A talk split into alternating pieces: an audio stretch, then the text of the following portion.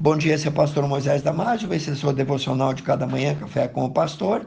Hoje falando sobre o tema Último Pedido de um Morto. Conta-se como verídica a história de um homem muito rico e dono de muitas propriedades, que antes de morrer fez três pedidos. Primeiro, ele pediu que o seu caixão fosse carregado pelos renomados e melhores médicos da época.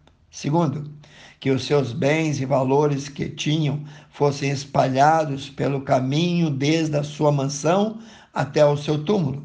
Terceiro, que as suas mãos ficassem abertas no ar para fora do caixão à vista de todos. Um parente que eu conhecia bem, surpreso com a atitude daquele homem que havia vivido na luxúria o tempo todo, perguntou: Amigo, quais são os reais motivos disso tudo?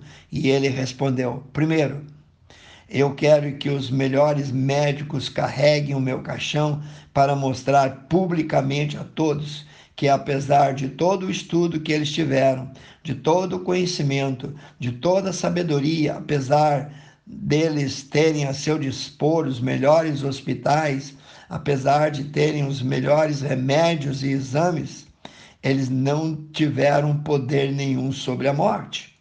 Segundo lugar, quero que o chão seja coberto pelos meus tesouros, pelos bens meus adquiridos, para que todos possam ver que propriedades, casas, carros, investimentos, dinheiro que eu consegui conquistar aqui nesse mundo, aqui ficarão, que nada posso levar para a eternidade.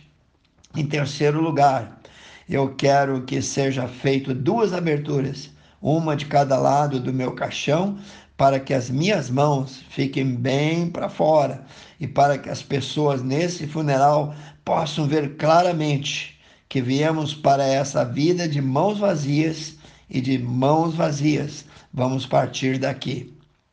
Bom, para te ajudar a entender a brevidade dos nossos dias aqui, eu vou ler para ti uma das parábolas de Jesus nos alertando para ter cuidado com a ganância, com a ambição, com a cobiça, para com o amor demasiado ao dinheiro, para com as riquezas que aqui deste lado nós julgamos ser nossas.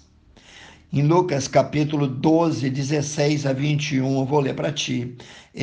Propôs-lhe Jesus uma parábola dizendo: a fazenda de um homem muito rico tinha produzido com abundância, e ele agora razoava, raciocinava consigo mesmo, dizendo: Que farei? Não tenho mais onde recolher os meus frutos. E disse: Bom, farei isso.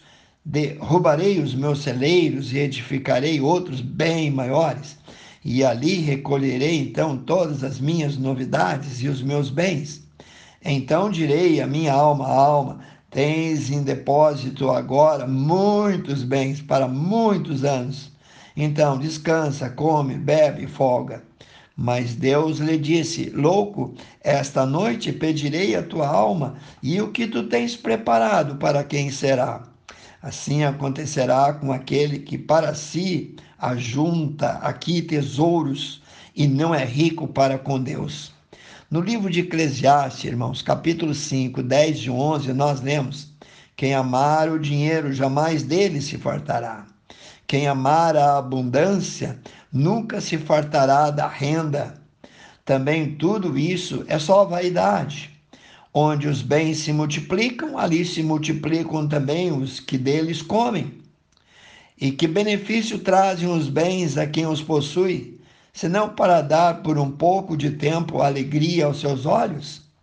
Em Lucas capítulo 12, versículo 15, disse-lhes Jesus: Acautelai-vos e guardai-vos da avareza, porque a vida de qualquer um não consiste na abundância dos bens que possui.